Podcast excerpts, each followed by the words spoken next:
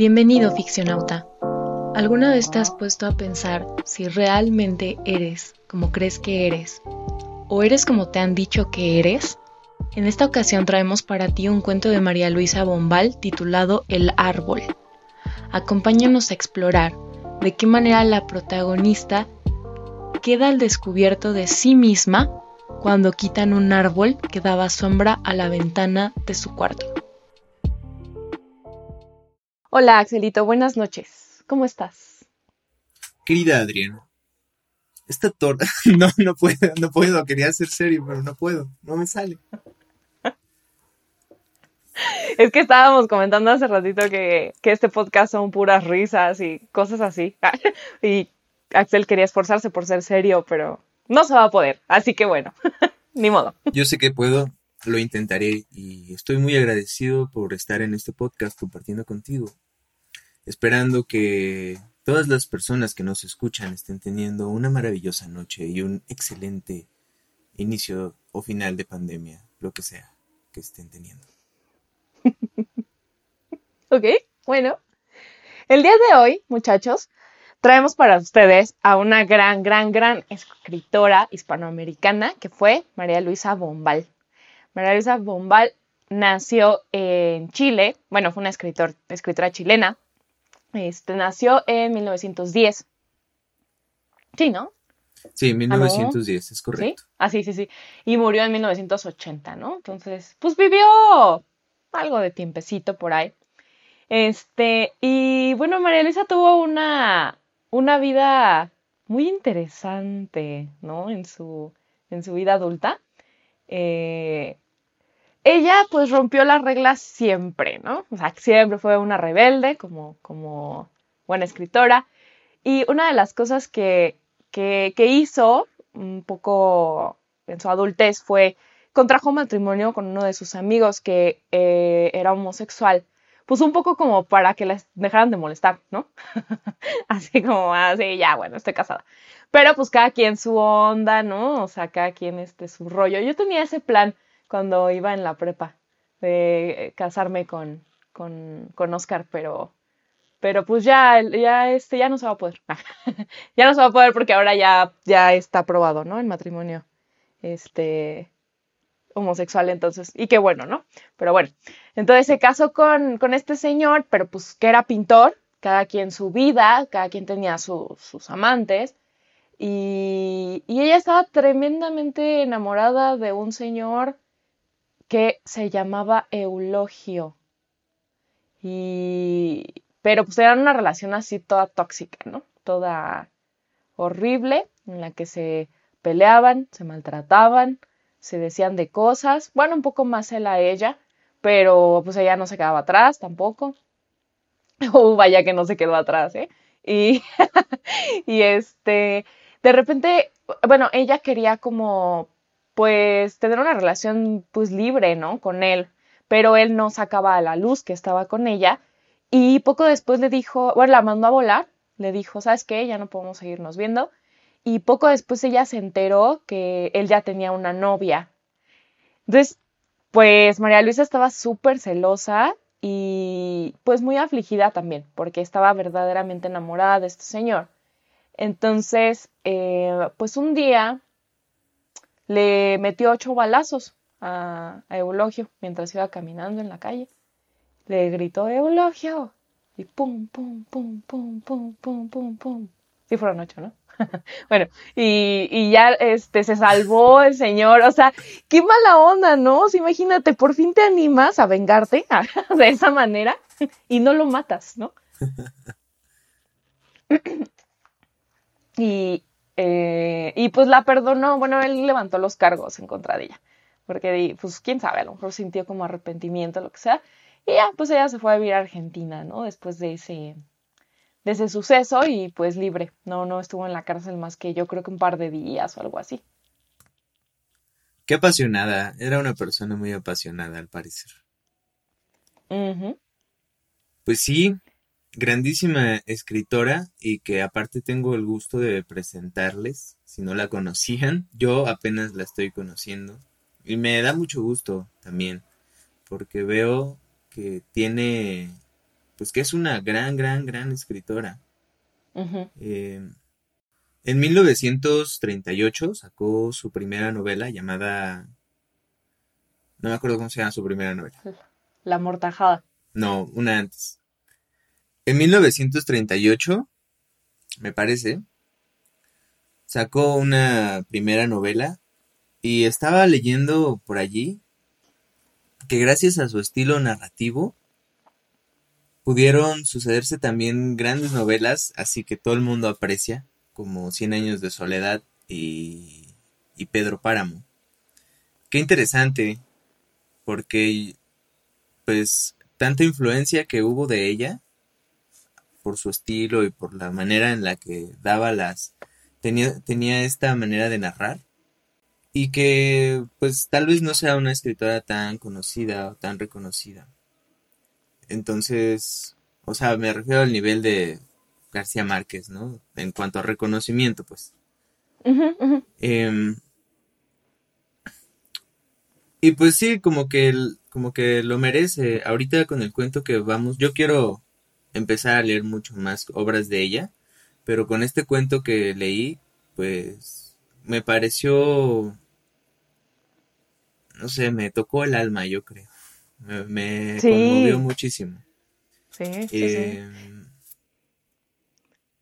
Estoy intentando ser serio porque ya no quiero que me vean como alguien de quien se pueden reír. y yo riéndome. no es cierto, este. Espérate, ¿ves?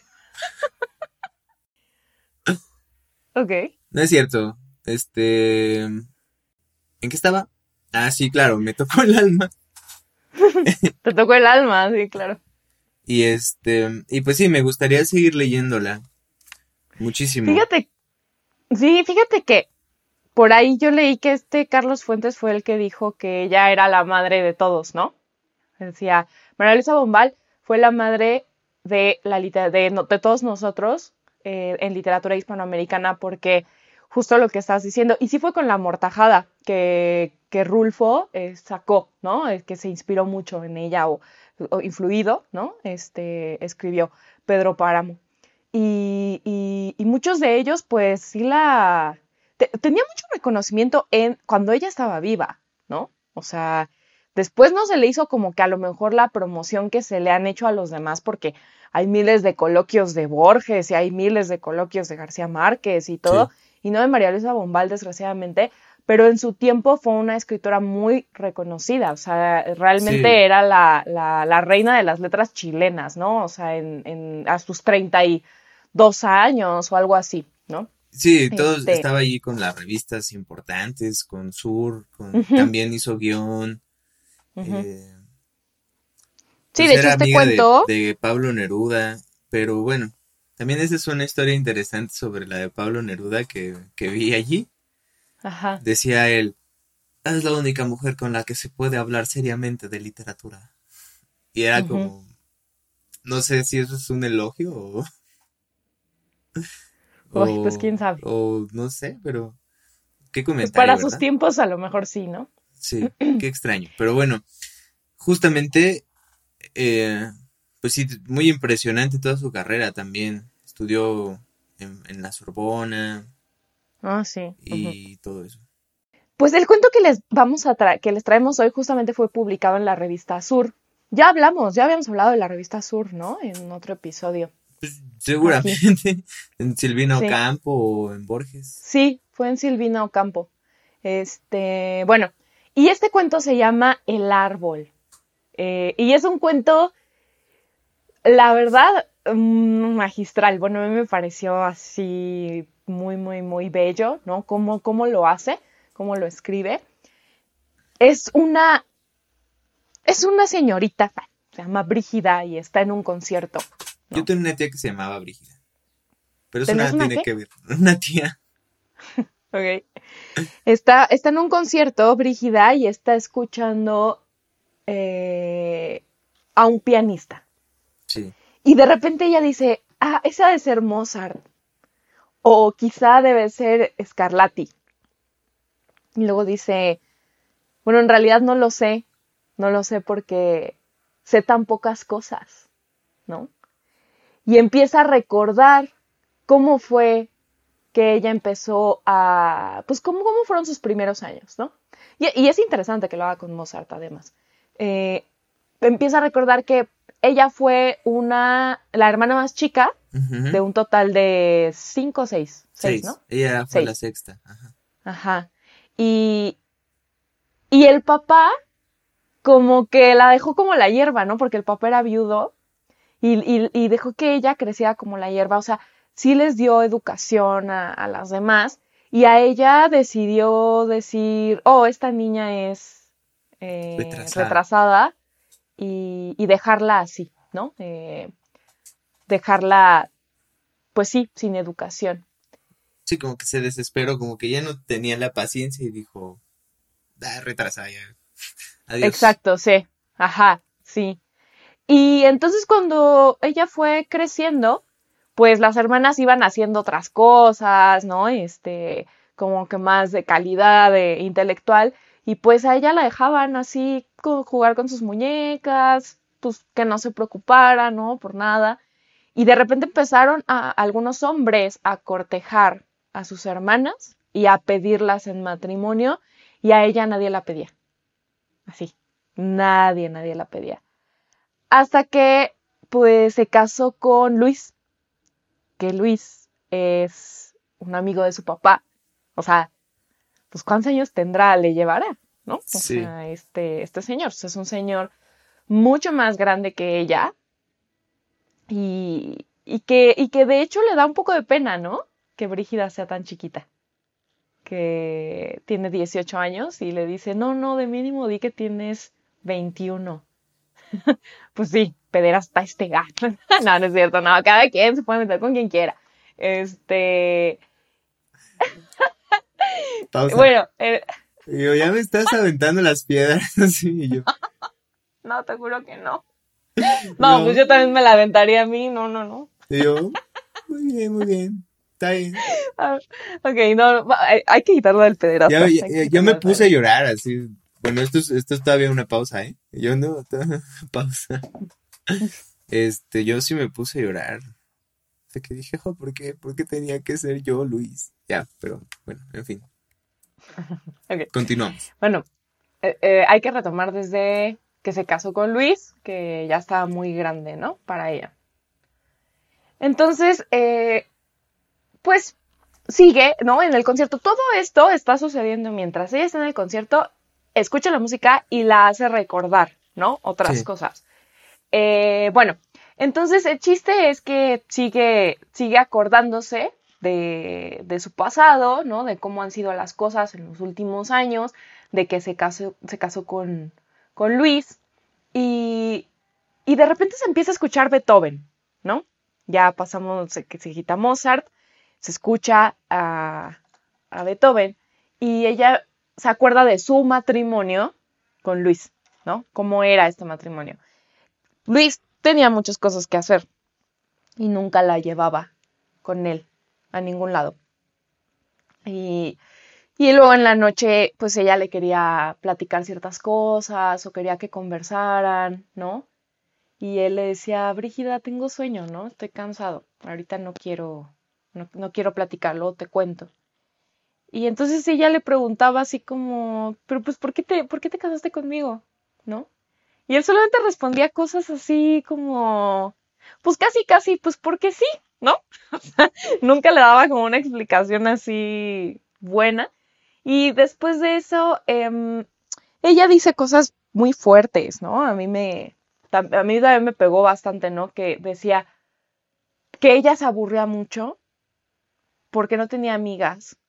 Dice, ay, la gente se aburría tanto conmigo porque yo era tan tonta. Y es que ahora querer ganar un terreno de golpe era imposible porque pues para ser inteligente hay que empezar desde, desde chico, ¿no? Y pues así está ella, ¿no? Está muy, este, pues muy solita, eh, aunque esté casada, no tiene amigas, pues ella se compara con sus hermanas, que sus esposos sí los llevan, las llevan con ellos a cualquier lado, y ella, y ella no sale, ¿no? nunca de nada. Y después de eso, pues ya lo, eh, un día se, se, iban a ir como de viaje a Europa, pero no se iban. Y entonces este Luis le dice, oye, ¿por qué no te vas a... Va, a hacer mucho calor en Buenos Aires, ¿no? ¿Por qué no te vas con tu papá a la estancia? Y ella le dice, ¿pero cómo? ¿Sin ti? Le dice, pero pues es que yo te voy a ir a ver, ¿no? Y ella es ahí cuando se enoja, ¿no? Sí, le, le aplica la ley del hielo. Como que se da cuenta un poco de que sí le duele eso. Entonces ella se empieza como a molestar mucho con, con Luis. Pero, es bien, esto que dices tú es bien importante. Le hace la ley del hielo porque no sabe qué decir, ¿no? O sea, no sabe ni siquiera cómo quejarse de la situación. Entonces, eh, llega a cenar él y le dice, oye, Brígida, ese traje que traes puesto está muy bonito, ¿es nuevo? Y ella no le contesta. Y, y total que de repente hace un show así Luis y se levanta y tira las cosas y se enoja. y, y Brígida dice, no hombre, pues, este, o sea, es la primera vez que me permito hacer un reproche y este cuate se pone así, ¿no? Como loco. Y, y ya, y se indigna mucho y dice, me voy, me voy de esta casa y no voy a volver nunca, ¿no? De aquí. Eh, y no me acuerdo si en ese momento ya está sonando Chopin. Sí, ahí empieza a sonar Chopin. ¿sí? ¿verdad? Ya empieza a sonar ahí Chopin. Este, creo que un poco antes, ¿no? Desde el. Mm, ah, ok, empieza a sonar Chopin. Y pues ya Luis le dice así como, oye, ¿quieres este. ¿Quieres quieres dejarme? ¿Ya no me quieres? Dijo, porque en dado caso no creo que sea conveniente que nos divorciemos, ¿no? Y Brígida se queda así como, entiende y dice que Luis me quiere con medida y que si algún día me llega a odiar, también lo va a hacer con prudencia y medida, ¿no? Y, y entonces ya es cuando empieza como a desesperarse y había un árbol, por eso se llama así, había un árbol enfrente de su cuarto, ¿no? Que, sabe, que se veía por la ventana de su cuarto. Eh, y hacía mucho escándalo el árbol porque pues todos los pajaritos se iban ahí a, a, cantar. Luego también a pelearse entre ellos. ¿Tú has escuchado cuando se pelean los pajaritos que hacen un escandalazo? sí, hacen un escándalo. sí, no, son súper escandalosos. Y bueno, total que ya este quitan el árbol, ¿no? En, algún punto. Lo, lo quitan, o sea, lo, lo, lo cortan. Y y ella dice al final como que ahora le hubiera podido contestar, ¿no? A este, a Luis. Porque dice ella, yo quería, yo quería ser mamá, ¿no? Y, y, este señor no me ofrecía hijos, y este señor no me iba a ofrecer nada así como excitante, ¿no? Y yo quería vivir, yo quería viajes, yo quería locura, yo quería amor, ¿no? Y, entonces recuerda una pregunta que le hizo Luis, ¿no? De ¿por qué te vas? Y ella en ese momento de la narración dice, el árbol, Luis, el árbol, han derribado el gomero. Pero lo está pensando en ese momento y dice, ahora, o sea, hubiera sabido qué contestarle. Sí. ¿No? Y ahí termina él. El cuento que, bueno, este cuento fue escrito o al menos publicado en 1939. De nuevo tenemos, nos encontramos con este flujo de la conciencia, del pensamiento. Pues sí, el, cuento va fluyendo de nuevo como en la conciencia, en el pensamiento de nuestra protagonista, que también de todas formas es un, un narrador desde afuera, que está narrándolo en tercera persona. Ella estaba escuchando, pero pues sí, todo lo que vemos son los recuerdos que está teniendo. Y por eso me acordé también de la canción de Macondo, porque dice, ante él la vida pasa siendo remolino de recuerdos. Entonces un poco eso es lo que le pasa aquí a Brígida mientras está escuchando la música. Se le hacen muchos, un remolino de recuerdos. Eh, empieza a recordar su infancia, empieza a recordar, o sea, empieza también a relacionarlo con la música. Mozart me tiende un puente y luego me hace una escalera. Y ella viaja hacia esos momentos de su vida. Entonces sí, como dices, es como muy interesante también el todo el autoconcepto que tiene nuestra protagonista. Eh, es súper interesante, o sea, ella terminó creyéndose realmente que era tonta, Ajá. que era retrasada o que no podía hacer ciertas cosas y veía a su hermana, a sus hermanas y se comparaba y luego decía, pues es que yo jugué con muñecas. Y todo ese concepto que tiene ella de sí misma, pues termina o sea, ella terminó creyéndose lo que le dijeron, ¿no? Y también, pues, este mundo de hombres, creo que está esa, esa parte en la que incluso su marido, pues, la toma así, como si fuera pues, una tonta o un mueble. Em, así que también su papá, pues, eso es lo que hacía. Em, y justamente cuando ella se da cuenta de que tiene la libertad de hacer algo, por eso, el, eh, su esposo Luis empieza a tener como, pues sí, se empieza a dar cuenta de que también es una persona eh, que merece pues todo el amor, ¿no? Eh, digo, qué triste, de verdad que me, que me siento, me siento apenado también. Em, ¿Apenado? O sea, pues te da pena. O sea, como lleno de pena, sí, como, o sea, me siento afligido por ella.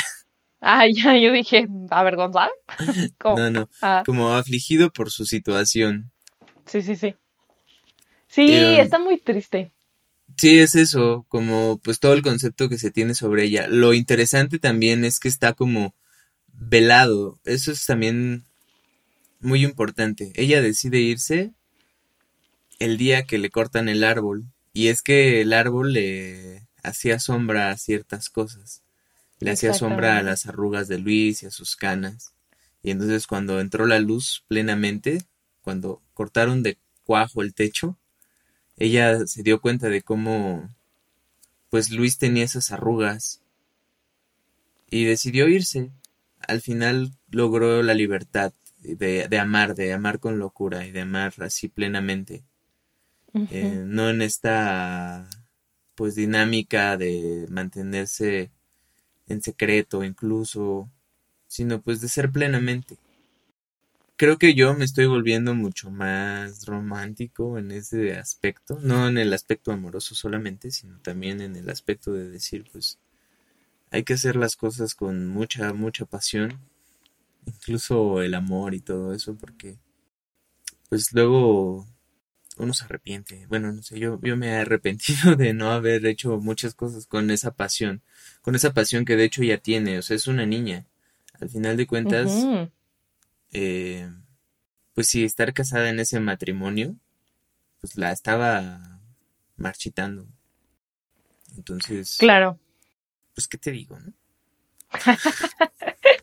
sí, bueno, fíjate, ¿no? A mí me, me, llama mucho la atención cómo entreteje la historia con estos tres músicos. Primero me, me gustaría comentar eso.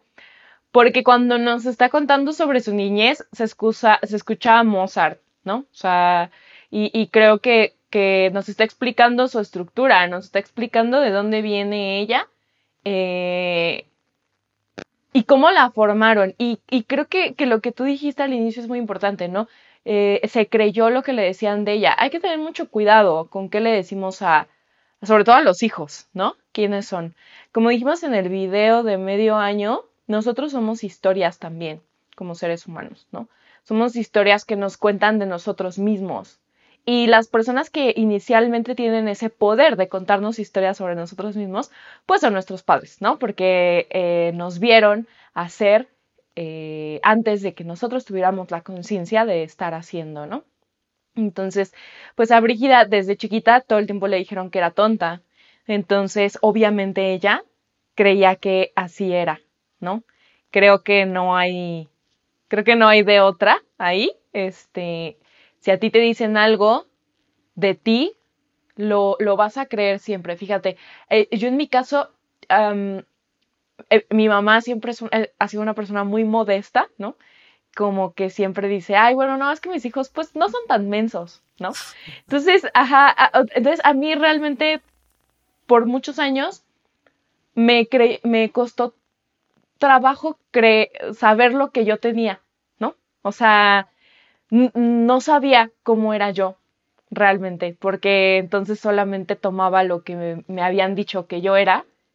Y pues hasta después que empecé a darme cuenta, ¿no? De, ah, pero, pero yo puedo hacer esto, pero yo puedo hacer aquello, ¿no? Me di cuenta, ¿no? Por mí, pero llevo más años, o sea, duré más años creyéndome no tan tonta. En, como en el caso de, digo, y que no, no, no es ninguna crítica, ah, es la forma de ser modesta de, mi mamá y pues está bien, ¿no? Cada quien tiene la suya, pero hay que tener mucho cuidado en qué le decimos a, a la gente que es, ¿no? Entonces, bueno, pasa esto con Brígida en Mozart y cuando nos empieza a contar con quién se casó, suena el escandaloso de Beethoven.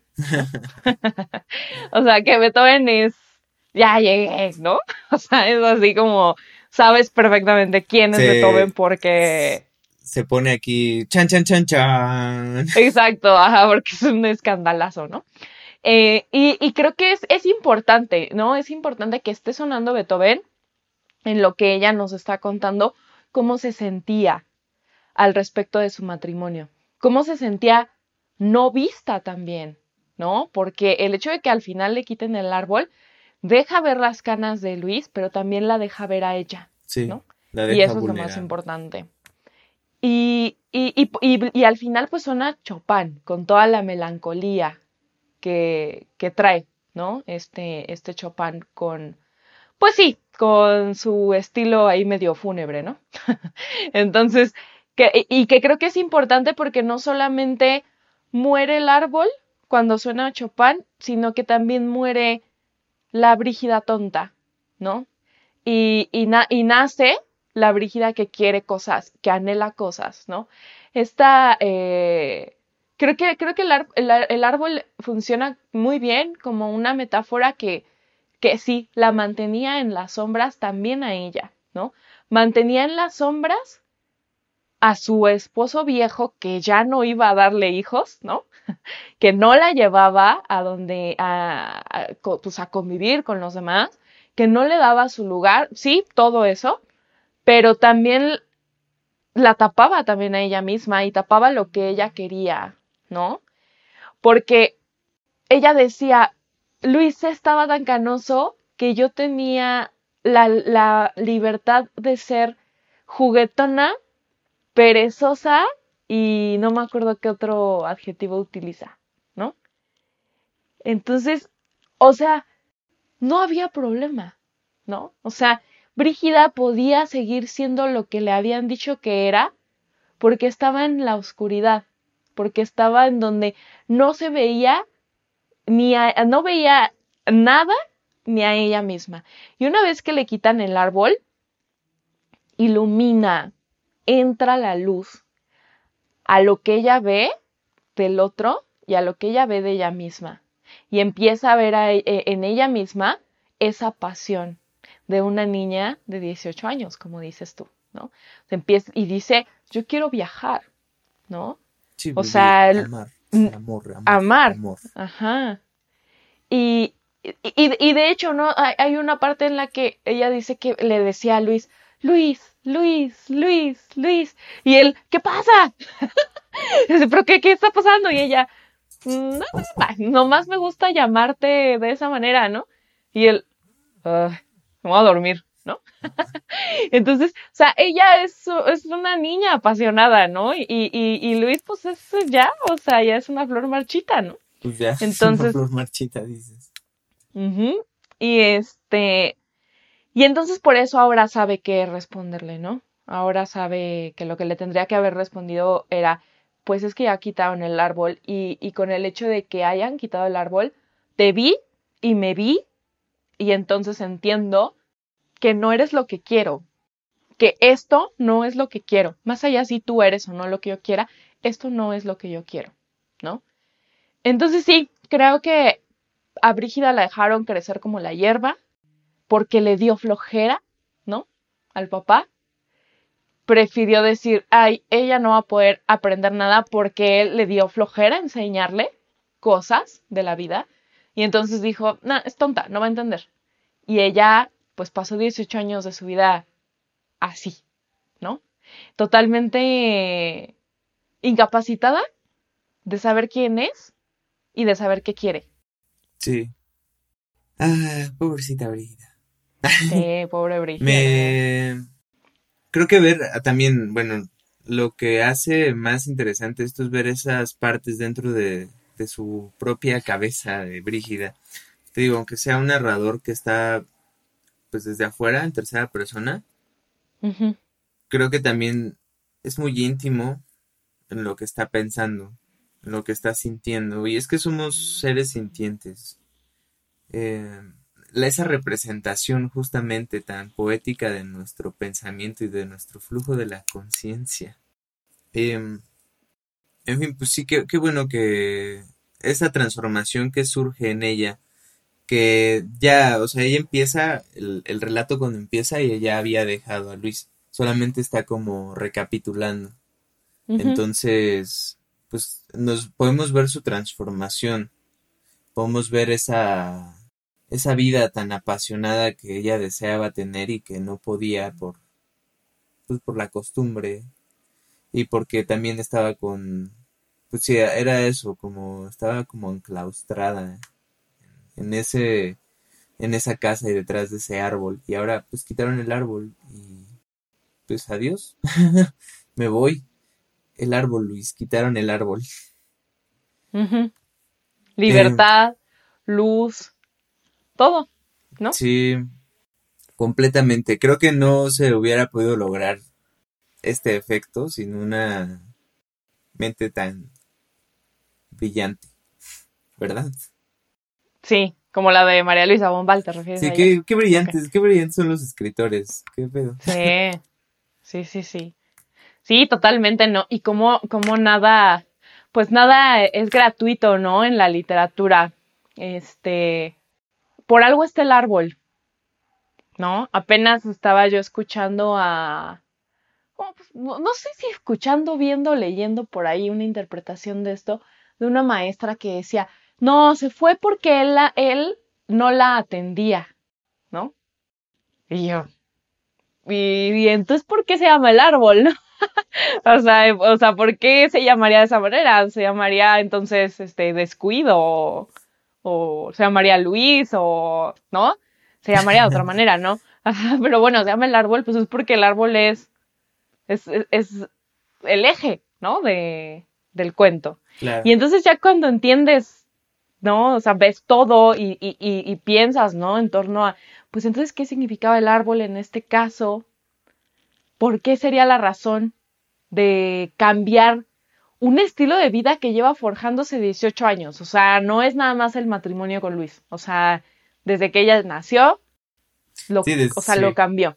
Claro, no, no es que, no es que desde así nada más llegó con Luis, pues de hecho se casa con él porque era una reproducción de lo que venía viviendo durante todo ese tiempo y él le permitía seguir viviendo esa vida como viéndola así, como pues está jugando con sus muñecas y ya, así. O sea, la puedo tener aquí como eso, como un mueble y yo me voy, trabajo, estoy ocupado según. Hasta que, también eso es la otra parte, hasta que ella dice, bueno, me voy a revelar y su manera de revelarse es el silencio. Ahí te va este silencio de desprecio, hijo de tu tal por cual. Pero fíjate que eso también tiene mucho, bueno, ah, eh, se me había olvidado que bueno que lo mencionaste. También es muy triste que Brígida no le pueda decir nada. O sea, e, el, el, el, que está carente de lenguaje, ¿no? También. O sea, esa representación de la ignorancia que eh, ni siquiera es capaz de decirle, oye, ¿sabes qué? No me parece que estés tomando esta decisión porque somos una pareja y tú me prometiste un viaje o lo que sea, ¿no? Pero ella misma dice, me senté en la cama, pero me di cuenta que no sabía qué decirle. Dice, estaba dispuesta a hacerle un reproche, pero no sabía qué decirle.